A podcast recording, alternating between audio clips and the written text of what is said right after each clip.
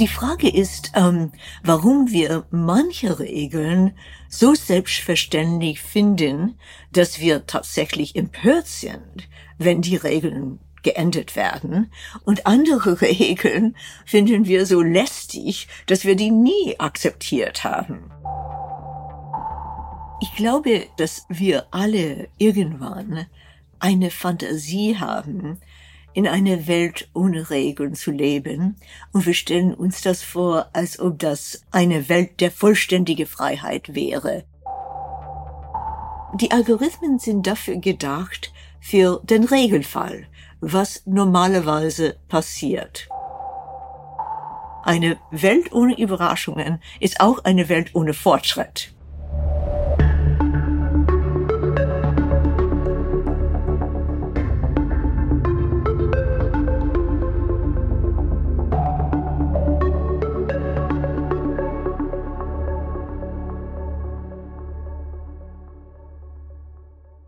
Das ist der Podcast Dichtung und Wahrheit. Ich bin Silke Hohmann und spreche hier mit Autorinnen und Autoren von Surkamp und Insel über ihre Dichtung und über ihre Wahrheit. Guten Tag. Ich freue mich sehr und begrüße Lorraine Deston, die mir zugeschaltet ist, damit ich heute über ihr aktuelles Buch Regeln mit ihr sprechen kann. Lorraine Deston sitzt mir gegenüber. Sie trägt einen grauen Cardigan und hat eine Brille auf. Ihre Haare sind kinnlang und sie schaut mich gerade ein bisschen irritiert an. Herzlich willkommen, Lorraine Deston. Vielen Dank, Frau Hohmann, schon mit Ihnen zu reden. Gleich zu Anfang habe ich eine Regel gebrochen, denn ich habe meinen Gast anders vorgestellt, als ich es sonst tue. Ich habe ihr Aussehen beschrieben, anstatt über ihre Qualifikationen und ihre Werke zu sprechen. Frau Deston, wann wird etwas überhaupt zu einer Regel? Gute Frage. Ähm, natürlich gibt es explizite Regeln. Die sind die Regeln, die irgendwo aufgeschrieben werden. Ähm, die Gesetze sind natürlich das beste Beispiel dafür. Aber es gibt eine Menge implizite Regeln. Eine haben Sie gerade erwähnt, dass man insbesondere nicht in einem Podcast das Aussehen von der, der Gesprächspartnerin beschreibt, obwohl es vielleicht keine schlechte Idee wäre. Vielleicht werden Sie damit eine neue Regel erfinden. Trotzdem möchte ich meinen kleinen Regelverstoß, der mir selber gar nicht so leicht fiel, auch korrigieren und nicht nur über ihr Äußeres sprechen. Lorraine Deston ist Wissenschaftlerin. Sie war bis zu ihrer Emeritierung 2019 Direktorin am Max-Planck-Institut für Wissenschaftsgeschichte in Berlin und Professorin an der Humboldt-Universität zu Berlin. Sie ist immer noch Professorin an der University of Chicago und Mitglied verschiedener Wissenschaftsakademien und Fellow am Wissenschaftskolleg Berlin. Für ihr Werk wurde sie auch vielfach ausgezeichnet. Nochmal herzlich willkommen, liebe Frau Desten. Dankeschön. Wie sind Sie selbst aufgewachsen? Mit vielen Regeln? Ich glaube, wir sind alle mit vielen Regeln aufgewachsen. Ähm, es ist kennzeichnend für ähm, eine moderne Gesellschaft, dass die Koordinierung von unserem Verhalten viele Regeln verlangt. Ähm, aber es gibt natürlich auch implizite Regeln und auch Regeln, die nur für eine bestimmte Familie gelten. so wir haben Schichten Schichten von Regeln. Ähm, die Regeln, zum Beispiel Verkehrsregelungen, die für alle gelten und dann ganz spezifische lokale Regeln, wie man in einer Familie sich verhalten soll. Haben Sie dafür ein Beispiel? Äh, zum Beispiel ähm, in meiner Familie äh, hatte mein Vater beim Abendessen, und wir sahen ihn nur zum Abendessen, ähm, äh, zum Abendessen äh, die Gewohnheit, uns Fragen zu stellen, also wohl, als, als ob wir noch immer ähm, in Schu Klassenzimmer wären.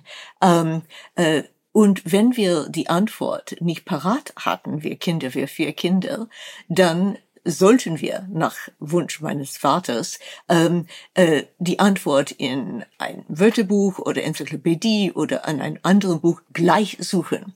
Das war für meine Mutter absolut unerträglich, diese ständige Unterbrechung des Abendessens.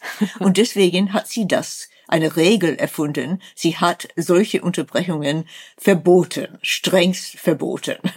Und hat sich damit durchgesetzt? Hat sie. Dennoch haben sie nicht aufgehört, Dinge nachzuschlagen, die sie verstehen wollen. Ihr vorangegangenes Buch, das sie zusammen mit dem Wissenschaftler Peter Gallison geschrieben haben, hatte den Titel Objektivität. Also auch so ein großer Begriff, den sie systematisch ergründet haben. Wie kommen Sie denn von der Untersuchung von Objektivität zur Untersuchung von Regeln? Warum haben Sie sich für Objektivität und jetzt für Regeln interessiert? Eine lange Geschichte. Ich versuche es kurz zu machen. Ähm, Objektivität hat angefangen in, ähm, die, in der Geschichte von Statistik und Wahrscheinlichkeitsrechnung. Äh, ich hatte das Glück, einmal ähm, Mitglied einer Forschungsgruppe an der Universität Bielefeld zu sein, ähm, beim Zentrum für interdisziplinäre Forschung, ähm, über ähm, die sogenannte probabilistische Revolution. Und es ist uns, den Mitgliedern der Forschungsgruppe, aufgefallen, dass ähm, äh, statistische, statistische Methoden, insbesondere im 19. und 20. Jahrhundert, haben öfters Urteilskraft ersetzt ähm, als mehr objektiv. Und ich fand das eine sehr interessante Entwicklung. Und deswegen bin ich auf diesem Thema gestoßen. Aber als Peter Gallison und ich Objektivität, die Geschichte von Objektivität erforscht haben, ähm, haben wir öfters ähm, nicht nur statistische, quantifizierbare Methoden begegnet, sondern auch einfach Regeln, ähm, Protokollen, wie man zum Beispiel eine Messung machen soll oder ein Bild, ein wissenschaftliches Bild herstellen soll. Deswegen gibt es, glaube ich, tatsächlich eine unterirdische Verbindung zwischen Objektivität und Regeln. Ich will noch nicht richtig in Ihr Buch über Regeln einsteigen, aber dennoch ein bisschen vorgreifen. Mir hilft es immer sehr zu schauen, wo ein Begriff herkommt, welche Bilder liegen ihm zugrunde. Bei Ihnen konnte ich lesen, dass das altgriechische Wort für Regel Kanon ist. Verstanden, ja, kann man sich vorstellen. Und es stammt von einer ganz kerzengerade wachsenden Schilfpflanze ab, die wiederum zum Bauen verwendet wurde, zum Bau von Flöten oder Körben oder auch als Maßstab benutzt wurde also als Maß gewissermaßen. Das altlateinische Wort regula verfügt über ganz ähnliche Assoziationen wie gerade Bretter und Stäbe und ist auch etwas Metaphorisches für etwas, das aufrecht erhält, Stabilität verschafft und leitet. Auch wenn wir auf die Doppeldeutigkeit im Englischen schauen, Ruler, das heißt ja einerseits lineal und aber auch Herrscher. Ist das ein Zufall? Hat derjenige die Macht, der die Regeln vorgibt? Ja, man sieht das sehr deutlich in, ähm, im Lateinischen. Ähm, so äh, Regel, Regular, ähm, auch ähm, Rex, der König, Regine, die Königin. Ähm, und wir haben das immer noch im deutschen Wort regieren natürlich. Ähm, so Überall gibt es nicht nur die Assoziation mit Baukunst, das ist in der Tat überall dort, aber auch mit ähm, Gerechtigkeit, Rechtschaffenheit ähm, und Autorität. Also ja, es gibt eine Übereinstimmung zwischen wer die Regeln macht, der hat auch eine gewisse Macht. Ich habe mich gefragt, was heißt das denn umgekehrt für diejenigen, die die Regeln akzeptieren? Heißt das, man gibt Macht auf und wird automatisch zu sowas wie zum Untertan? Ja, also ich glaube, dass wir alle eine Fantasie haben, in einer Welt ohne Regeln zu leben. Und wir stellen uns das vor, als ob das eine Welt der vollständige Freiheit wäre. Ich glaube, wir werden keine zwei Stunden in einer solchen Welt überleben. Und deswegen, vielleicht geben wir die Macht über die Bestimmung von unserem Verhalten auf, indem dass wir ähm, die Regeln folgen. Ähm, und die Regeln ähm, folgen öfters gegen unseren Willen. Aber die Alternativ ist nicht haltbar. Ist ein interessanter Gedanke, dieses Leben ohne Regeln als eine Illusion von totaler Freiheit. Ich habe das probiert mir vorzustellen und ich muss sagen, es ist mir nicht mal gelungen zu ermessen, was es bedeuten würde. Können wir das überhaupt? Können wir ohne Regeln denken? Ja, ich, ich habe auch diese Fantasie ausprobiert, im Kopf ausprobiert. Ähm, so wie, wie wir alle habe ich bestimmte ähm, persönliche Regeln, ähm, wann man aufsteht zum Beispiel, was man zuerst macht, muss, muss man die Morgengymnastik machen, bevor man einen Kaffee trinken darf und so weiter. Ähm, ähm, wann fängt man mit E-Mail an? Und ähm, wenn ich mit der Entscheidung belastet wurde, jeden Tag diese Ordnung neu zu bestimmen, wäre mein Leben ein Albtraum. ähm, man, man sieht, dass diese Regeln ähm, und auch natürlich die Gebräuche, die nur implizite Regeln sind, dass die eine Art ähm, Entlastung sind von ähm, die Not, von der Notwendigkeit, ständig neue Entscheidungen zu treffen. Trotzdem haben wir natürlich diese Widerstände gegen Vorschriften und äh, manche Regeln und manche Regeländerungen vor allen Dingen triggern und provozieren ganz besonders. Warum? Ja, die Frage ist, ähm, warum wir manche Regeln so selbstverständlich finden, dass wir tatsächlich empört sind, wenn die Regeln geändert werden. Ah. Und andere Regeln finden wir so lästig, dass wir die nie akzeptiert haben. Ähm, so zum Beispiel ähm, Rechtschreibsreform. Ähm, es gibt so gut wie kein Land, wo das akzeptiert wurde ohne Protest. Mhm. Und nicht nur in Deutschland. Deutschland ist vielleicht ist, war ähm, die Empörung besonders groß, aber es war nicht einmalig. Das ist auch der Fall in Frankreich, in Dänemark, in anderen Ländern. Ähm, wir sind uns ganz bewusst, dass die Regeln, dass man Brennnessel mit drei N statt zwei N schreiben soll, wenn das tatsächlich die Regel jetzt ist, ähm, ähm, dass das ein, eine eine Konvention ist, das ist ein Produkt der Geschichte, des Zufalls eigentlich. Aber wenn es vorgeschlagen wird, ähm, diese Regel zu ändern, gibt es eine massive ähm, Welle, äh, Protestwelle.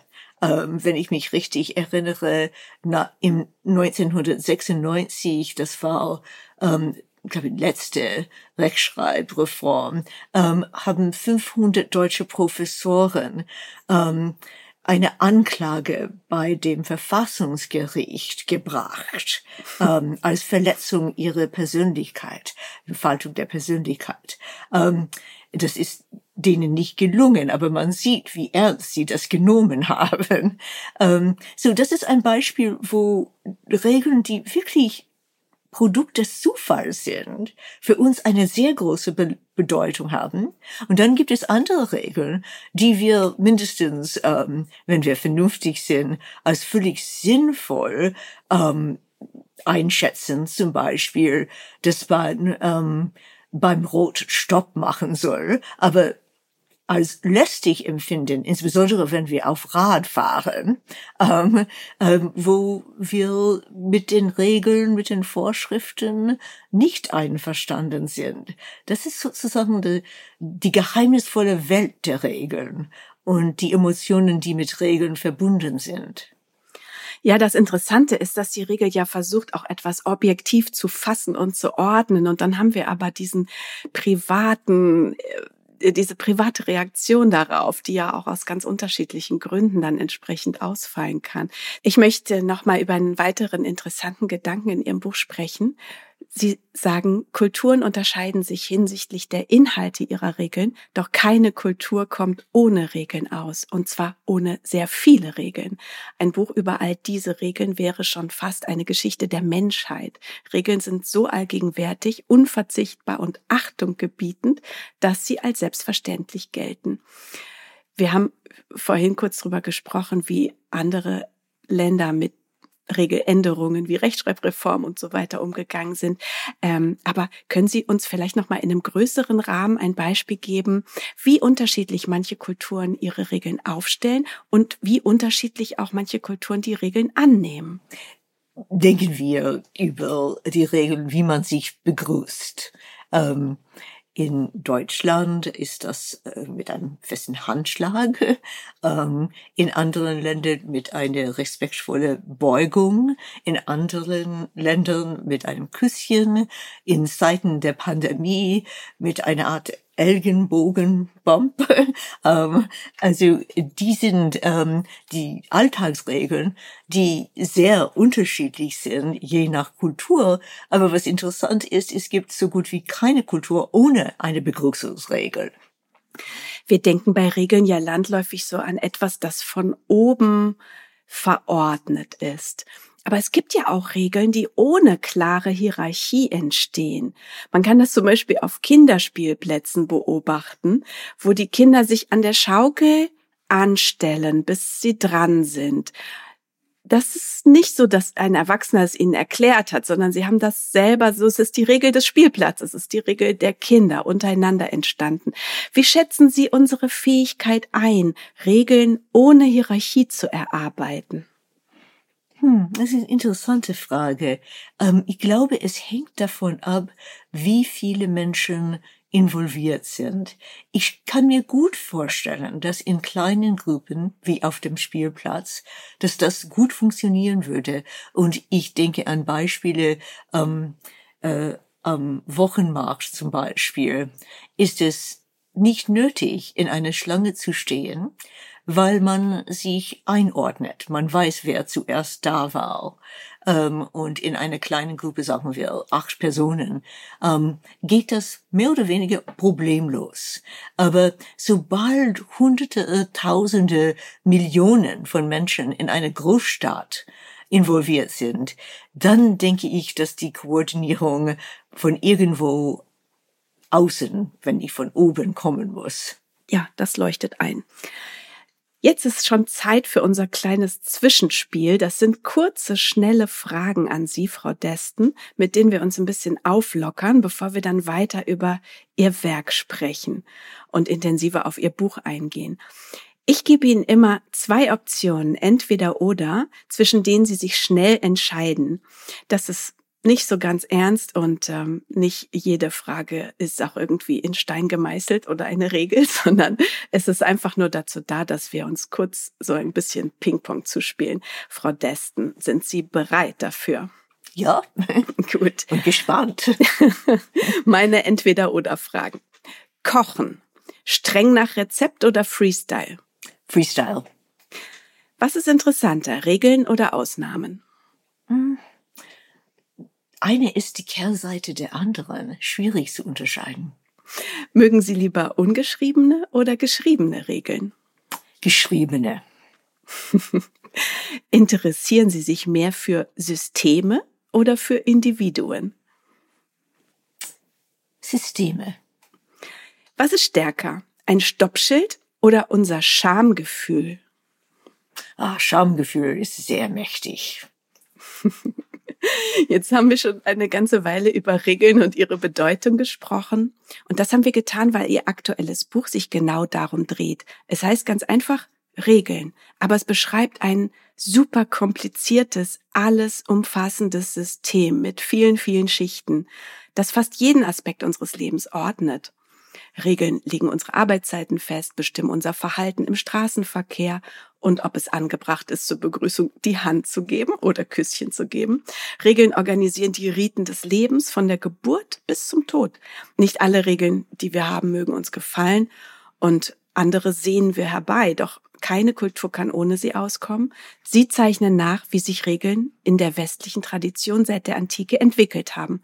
Frau Desten, welche Regeln gibt es denn, die sich überhaupt nicht ändern und die auch nicht änderbar sind? Mir fällt die Schwerkraft ein. Ja, das ist ein Beispiel für ein Naturgesetz. Und eigentlich sind die keine menschliche Regeln, die sind die Regelmäßigkeiten der Natur. Ähm, was mich in dem Buch interessiert hat, war ähm, diese Terminus Naturgesetz ähm, der denkbar ungeeignet ist eigentlich, um diese Naturregelmäßigkeiten zu beschreiben. Ähm, es macht nur Sinn im Kontext des späten 17. Jahrhunderts, als man angefangen hat, ähm, äh, diese Metapher von Naturgesetze zu benutzen, nämlich man hat Gott als ähm, Regierende sozusagen, Deus Legislator vorgestellt und die waren die göttliche Gesetze ähm, die die Natur folgen musste. Aber wir wissen alle, dass menschliche Gesetze immer Aufnahmen vorbereiten. Ähm, es gibt immer Verletzungen von menschlichen Gesetzen, aber es kann keine Verletzungen von Naturgesetzen geben und deswegen ähm, die Schwerkraft als Beispiel von einer ewigen Regel. Mhm die Gesetze des Naturrechts, die Verhältnisse unter den Menschen und sogar den Tieren lenken und die Naturgesetze, die den Kosmos beherrschen, sind seltsame Kreuzungen aus Natürlichem und Menschlichem, heißt es in Ihrem Buch. Naturrecht und Naturgesetz, was ist der Unterschied?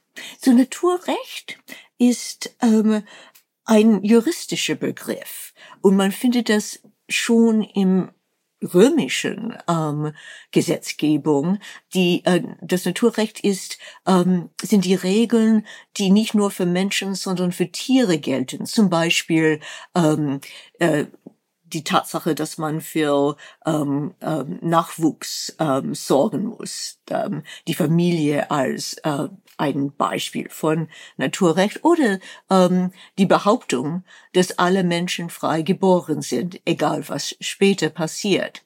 Ähm, Im 16. und 17. Jahrhundert äh, sind Naturrecht und Naturgesetz, die sonst völlig getrennte Begriffe sind, die wirklich wenig miteinander zu tun haben, sind sie zusammengekommen und teilweise aus, ähm, aus sehr vergleichbaren Gründen, nämlich ähm, eine die Erfahrung, die Begegnung mit anderen Kulturen. Man denkt zum Beispiel an die Entdeckungsreisen ähm, der Europäer im 16. und 17. Jahrhundert und die Begegnung mit Kulturen in den in Asien, aber auch in den Amerikas und ähm, auch die Realisierung durch religiösen Schismen im 16. und 17. Jahrhundert, dass es keine äh, Axiomata gegeben hat, ähm, wo man davon ausgehen könnte, dass alle dieselben Prinzipien und Gesetze ähm, honoriert hat. Und deswegen hatte man Sehnsucht nach Regeln, nach Gesetzen, die die Beziehungen unter Nationen regeln könnten, ohne ähm, mit Religion, mit bestimmten Religionen oder mit bestimmten Kulturen oder historischen Hintergründen verbunden zu sein. Und deswegen die Universalität von Naturrecht und Naturgesetz waren zwei Ausdrücke von denselben Ursachen. Sie haben Ihr Buch während der Corona-Zeit geschrieben. Das war eine Zeit, in der wir extreme Erfahrungen gemacht haben, nämlich zum einen, dass sich alles ändern kann und zum anderen, dass es ständig neue Regeln einzuhalten gibt. Wie hat sich das auf Ihre Arbeit ausgewirkt? Wie hat sich das auf Ihr Buch ausgewirkt? Erstens habe ich, wie wir alle, eine Art Regelschwindel erlebt. Ähm, die Tatsache, dass die Regeln sich jede Woche geändert haben, ähm, war ähm, eine beunruhigende Erfahrung. Natürlich war die Pandemie an sich eine beunruhigende Erfahrung, aber auch diese Instabilität der Regeln. Und ich glaube, das zeigt etwas über die Natur der Regeln. Instabilität ist immer für Regeln gefährlich, weil man fängt daran zu zweifeln, ob die Regeln wirklich Halt haben oder nicht. Sie sagen, in Notsituationen und in solchen Ausnahmezuständen, wie zum Beispiel während der Corona-Pandemie, werden schlanke Regeln plötzlich fülliger, starre Regeln werden weich und allgemeine Regeln werden ganz spezifisch. Bei Ihnen heißt es, zu jeder schlanken Regel gibt es eine füllige Regel, die hinter ihr aufräumt. Können Sie uns noch mal ganz kurz erklären, was schlanke Regeln sind und was füllige Regeln sind? Ja, zuerst füllige Regeln, weil ich glaube, die sind historisch ähm, die eigentlich ähm, die meisten Regeln, die sind Regeln, die so formuliert sind, dass es nicht nur eine Art Kernregel, was wir die Regel an sich wiedererkennen würden, sondern es gibt auch eine Menge von ähm, Beispiele, Beobachtungen und sogar Ausnahmen ähm, in der Formulierung der Regel selbst, so dass wir vorbereitet sind für eine Situation, wo wir die Regel ständig adjustieren müssen zu der besonderen Situation. Ähm, ich stelle mir solche völlige Regeln wie ähm, den Michelin-Mann ähm, vor, also gut gepolstert gegen Schocks der Überraschungen. Und die Schlangen, die Schlangenregeln ähm, sind wirklich kurze, ähm, normalerweise ziemlich eindeutige Regeln wie beim Stoppschild Stopp machen. Ähm, die sind keine Einladung zu Ausübung der Urteilskraft, ganz im Gegenteil. Und die antizipieren keine Ausnahmen. Um, ähm, die antizipieren auch um, ähm, eine stabile, vorhersagbare Welt, wo keine Ausnahmen vorkommen und deswegen um, ähm, keine Adjustierungen nötig sind. Können Sie uns erklären, weshalb wir zwar imstande waren, auf die Corona-Pandemie mit einer Unmenge an neu aufgestellten Regeln zu leben, zu reagieren, die in unser Leben einzubauen, wir es aber nicht schaffen, mit entsprechenden Regeln wirklich dem Artensterben und der Klimakrise entgegenzutreten. Wir haben Regeln, die unser Klima schützen sollen, doch die Ausnahme bestimmt hier die Regel. Wieso reagieren wir nicht besser darauf? So, die Regeln, die wir ähm, während der Pandemie zu folgen hätten, waren sehr spezifische Regeln. Zum Beispiel eine Maske in der U-Bahn tragen. Ähm, die Regeln, die wir ähm, folgen müssen, um eine Klimakatastrophe zu vermeiden, sind sehr allgemein. Ähm, sie sind sehr kompliziert ähm, und sie sind unterschiedlich je nach Land. Es ist uns bis jetzt nicht gelungen, eine internationale Ordnung der Regeln für ähm, Klimawechsel ähm, zu erreichen. Das ist, das passiert, als wir sprechen. Ähm, diese Versuche, die bis jetzt nicht besonders erfolgreich geworden sind. Ähm, deswegen denke ich, dass wir hier von zwei ganz unterschiedliche Arten von Regeln reden. Ähm, und es ist immer einfacher, ähm, spezifische lokale Regeln zu folgen, als, als ähm, globale, komplizierte Regeln zu folgen. Mhm keine Regel ohne Ausnahme oder die Ausnahme bestätigt die Regel. Das ist so ein Spruch, den sagt man so dahin, zum Beispiel, wenn etwas anders läuft als geplant oder wenn etwas nicht klappt, das sonst immer hinhaut. Aber die Bedeutung von diesem Satz, die Ausnahme bestätigt die Regel, die geht ja eigentlich tiefer. Interpretiere ich den Spruch richtig, wenn ich sage, eine Ausnahme anzuerkennen heißt, die Regel anzuerkennen, die ihr widerspricht? Ja, ich glaube, das ist eine faire ähm, Form Formulierung. Natürlich ist es viel einfacher, wenn wir von schlanken Regeln reden. Ähm, diese äh, Wiedererkennung der Regeln durch die Ausnahme ähm, durchzuziehen. Ähm, es ist schwieriger mit einer fülligen Regel, weil die Ausnahme Teil der Regel manchmal ist. Ähm, ähm, die Regel ist breit genug, gut gepolstert genug, um auch die Ausnahmen einzufangen. Verstehe.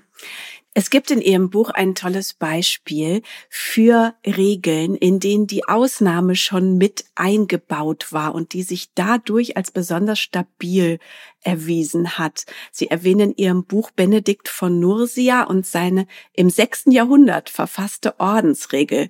Nach der Regula Benedicti haben französische Mönche im 13. Jahrhundert gelebt, genau wie es heute Benediktiner in den USA immer noch tun. Das ist beeindruckend, weil die Welt sich ja enorm geändert hat. Das Regelwerk hat aber überlebt, weil es einerseits sehr detailliert ist, andererseits aber auch immer wieder Ausnahmen gestattet. Die Ausnahmen sind mit definiert. Das ist ein Widerspruch. Man muss flexibel bleiben, um auf Unvorhergesehenes reagieren zu können, aber man muss auch den Regeln treu bleiben. Wie geht das? So, Sie haben das genau richtig beschrieben. Ähm, die Benediktinerregel ähm, besteht aus 73 Kapiteln oder Präzepte und jeder fängt mit einer Regel an. Zum Beispiel, was dürfen die Mönche essen jeden Tag? So ähm, ein, äh, ein Pfund Brot, einige Gemüse, ähm, ein Viertel Liter Wein und das wird sehr streng annonciert. Aber dann gibt es eine Reihe von Ausnahmen. Ausgenommen, dass die Mönche unter einer heißen Sonne den ganzen Tag gearbeitet hat, dann vielleicht dürfen die ein bisschen mehr Wein bekommen. Eine andere Regel, niemand darf irgendetwas bei der Mahlzeit sagen, also es Stille soll herrschen, außer die Stimme des Mönches, ähm, der von der Bibel vorliest. Ausgenommen, ein Gast besucht das Kloster und der Abt es bewilligt, ein gastfreundliches Gespräch mit dem Gast zu führen. Ähm, jede Regel ist so formuliert, was wir als ähm, sogar die eigentlich die, die Regel ähm, benennen würden und dann eine Reihe von variablen ähm, Bedingungen, die alle letztendlich dazu führen, dass der Abt darf entscheiden. Und der Grund dafür ist, dass die Regel nicht diese 73 Präzepte ist oder nicht nur, sondern der Abt selbst. Er ist das Modell ähm, eines christlichen Lebens innerhalb des Klosters. Er ist die Regel der Regel. Er hat aber auch als einziger die Autorität und die Fähigkeit, sein eigenes Ermessen mit ins Spiel zu bringen, oder? Wenn ich das richtig sehe, steigt ja der Ermessensspielraum äh, in diesen Ausnahmesituationen, sei es jetzt zum Beispiel ein Gast oder etwas anderes, ähm, steigt und die Vorhersehbarkeit sinkt. Wie wichtig ist die Vorhersehbarkeit für Regeln?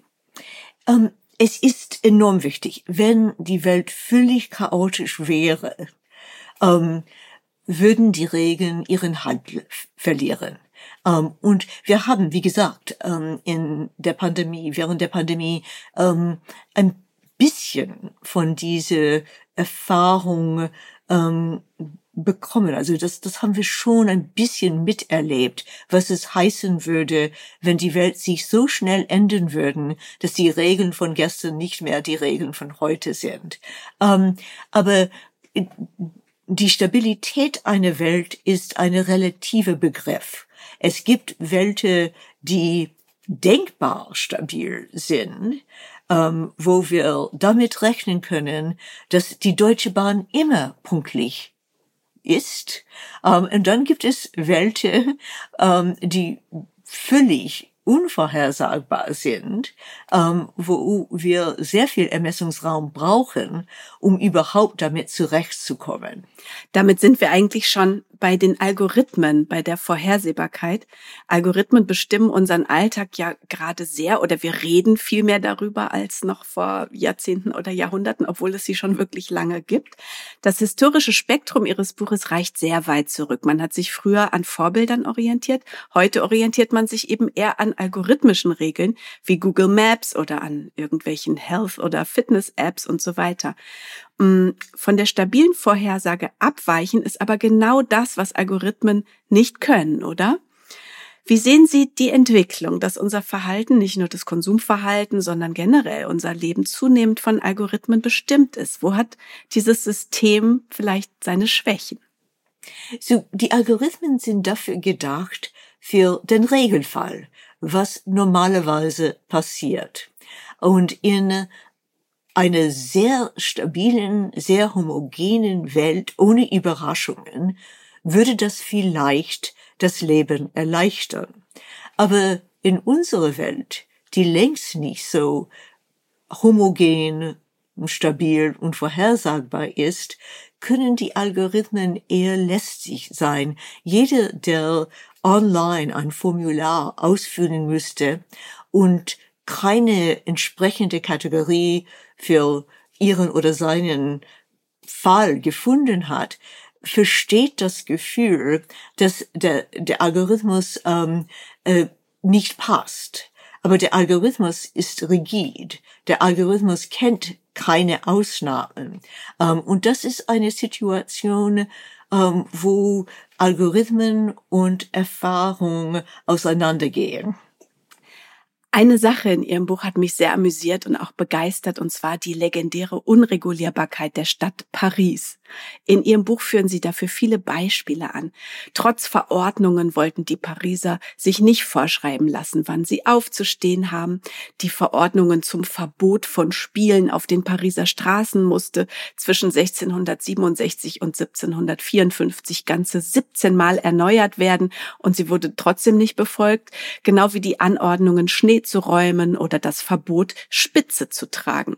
Das passt zu unserem Bild von Paris und seinen unabhängigen und widerständigen Bewohnerinnen und Bewohnern. Gegenwärtig aber ist es eine Stadt, die komplett offen ist für neue Regeln. Es gibt in einem atemberaubenden Tempo Reformen in der Bildung, in der CO2-Vermeidung. Es gibt neue Regeln in der Mobilität. Dazu zählen durchaus auch jede Menge Verbote, die im Alltag spürbar sind wie die E-Roller, die aus der Stadt verbannt wurden, Verkehrsberuhigung im großen Stil und ein Tempolimit von 30 kmh in ganz Paris. Wieso werden die Regeln plötzlich angenommen und die Stadt wird zu einer nachhaltigen Vorzeigemetropole? Ja, das ist eine interessante Frage. Um, ähm, so, um, ähm, können wir zurück zum 18. Jahrhundert zuerst? Ja, bitte. Um, ähm, so, warum hat Paris überhaupt versucht, ähm, äh, Ordnung in diese Stadt, diese berühmt ähm, unregulierbare Stadt einzubringen. Ähm, der Grund dafür war, dass man ähm, in Amsterdam zum Beispiel gesehen hat, dass es tatsächlich funktionieren könnte. So Amsterdam war die Vorzeigestadt des späten 17., Anfang des 18. Jahrhunderts. Und andere europäische Großstädte wie London und Paris haben sich daran orientiert. Die haben gedacht, was möglich in Amsterdam gewesen ist, soll auch in Paris möglich sein. Und deswegen die Beharrlichkeit von den äh, von der Polizei, obwohl wie Sie gerade zitiert haben, die immer wieder dieselben Regeln promulgieren mussten, ähm, weil niemand darauf geachtet hat. Ähm, so diese diese Rolle, die Vorzeigestadt zu sein, ist enorm wichtig in der Geschichte von Regeln, die wir öfters Modernisierungsregeln nennen, zum Beispiel, dass es Straßenverkehrsregelungen gibt oder dass es ähm, Beleuchtung der Straßen in der Nacht gibt oder sogar eine Feuerwehr gibt ähm, in einer Stadt. Und die Frage ist, ähm, wie nicht so sehr wie ähm, Paris von einer chaotischen bis zu einem ähm, Regel treue Stadt geworden ist, sondern wann wird man eine Vorzeigestadt? Sobald man diesen Ehrgeiz hat, ähm, ist es möglich, sehr viele Regeln in einer sehr kurzen Zeit zu ändern. Aber denken Sie, es bedarf für eine Weiterentwicklung der Gesellschaft nicht auch immer wieder ein Regelbrechen? Ich denke da an Künstler, die sind Experten im Regelverstoß. Zum Beispiel, wenn ich an den Künstler Fiete Stolte denke, der seine eigene Zeitrechnung aufgemacht hat und wirklich lange, lange Zeit in einem in einer Acht-Tage-Woche gelebt hat, indem er seine eigene Zeitrechnung ähm, aufgemacht hat. Oder viele, viele andere Künstler. Ich glaube, jeder Künstler, jede Künstlerin versucht irgendwo hinzugehen hinter die Regel. Was halten Sie davon, dass nur durch Regelverstöße das Neue in die Welt kommen kann? Ich glaube, das ist ein sehr wichtiger Punkt. Ähm, ich habe vielleicht zu oft ähm, betont, dass die schlanken Regeln, die Regeln, die vertraute Regeln der modernen Zeit ähm, eher schlanke Regeln sind. Ähm, und vielleicht haben manche Leute den Eindruck bekommen, dass es utopisch wäre, wenn die Deutsche Bahn immer pünktlich wäre.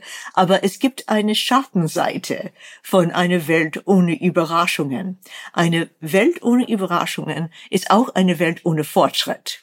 Ähm, und deswegen sind diese Art von, insbesondere die künstliche inszenierte Verstöße gegen Regeln enorm wichtig. Vielleicht noch eine allerletzte Frage. Haben Sie eine Lieblingsregel? Hm. Ich habe eine, eine Lieblingsregel. Ich habe eine Regel, ähm, die ich gern ähm, durchsetzen würde. Oh ja, bitte. Und diese Regel ist ähm, ganz einfach, dass in der U-Bahn ähm, dass die Leute erst aussteigen sollen, bevor die anderen Leute einsteigen. ähm, es ist äh, ein, eine Alltagsregel, ähm, die leider ähm, wenig respektiert wird und würde unser Leben alle erleichtern, äh, wenn dies der Fall wäre. Ja, ich glaube, das ist äh, davon abhängig, ob man gerade ein- oder aussteigt, aber darauf kann man sich generell wahrscheinlich schon einigen, ja. Ähm, derjenige, der einmal einsteigt, wird irgendwann aussteigen. Und deswegen kann man die Perspektiven von den beiden, beiden Parteien ähm, miteinander vergleichen. Das ist eine gute Regel. Wer einsteigt, muss auch aussteigen. Damit sind wir schon am Ende des Gesprächs, aber noch nicht am Ende des Podcasts. Es gibt noch eine Anekdote von Ihnen, Frau Desten, die Sie uns jetzt erzählen werden. Und ihr, liebe Zuhörerinnen und Zuhörer, müsst wie immer raten, ob diese Anekdote wahr ist oder erfunden. Wer es weiß, der schickt uns bitte eine E-Mail an podcast.surkamp.de und schreibt was ihr glaubt, Wahrheit oder Dichtung. Unter den richtigen Antworten verlosen wir drei Exemplare des soeben erschienenen Buchs Regeln von Lorraine Deston. Frau Deston, Sie können mit Ihrer Anekdote beginnen. So, nach der ersten Vereinigung Deutschlands in 1871 war ähm, es erwünscht, dass nicht nur die deutsche Nation, sondern die deutsche Sprache vereinigt wird. Äh, zu diesem Zweck hat man in 1876 ähm, Schullehrer aus ganz Deutschland versammelt, um ein neues Lehrbuch der Rechtschreibung ähm, zu schreiben. Diese Reform wurde von allen Seiten begrüßt. Insbesondere der Reichskanzler Otto von Bismarck hat diesen Lehr dieses Lehrbuch gefeiert. Und es ist immer noch maßgebend für unsere Orthographie heute? Das ist wirklich schwer zu sagen. Ist es die Wahrheit oder ist es erfunden? Hier an dieser Stelle noch der Hinweis, dass wir in den Shownotes wie immer einige Buchtipps auflisten, die sehr gut zum Buch Regeln von Lorraine Deston passen. Frau Desten, schön, dass Sie hier waren und wir, liebe Zuhörerinnen und Zuhörer, verabschieden uns jetzt in eine kleine Winterpause und starten Ende Januar wieder mit neuen Folgen. Wenn euch der Podcast gefällt, abonniert ihn doch und natürlich freuen wir uns auch über gute Bewertungen. Das kennt ihr ja schon. Das hilft uns inmitten all der anderen tollen Podcasts Sichtbarkeit zu erlangen. Alles Gute, guten Rutsch, eine schöne Weihnachtszeit und nochmal ganz herzlichen Dank, Lorraine Deston. Ein Vergnügen, Dankeschön.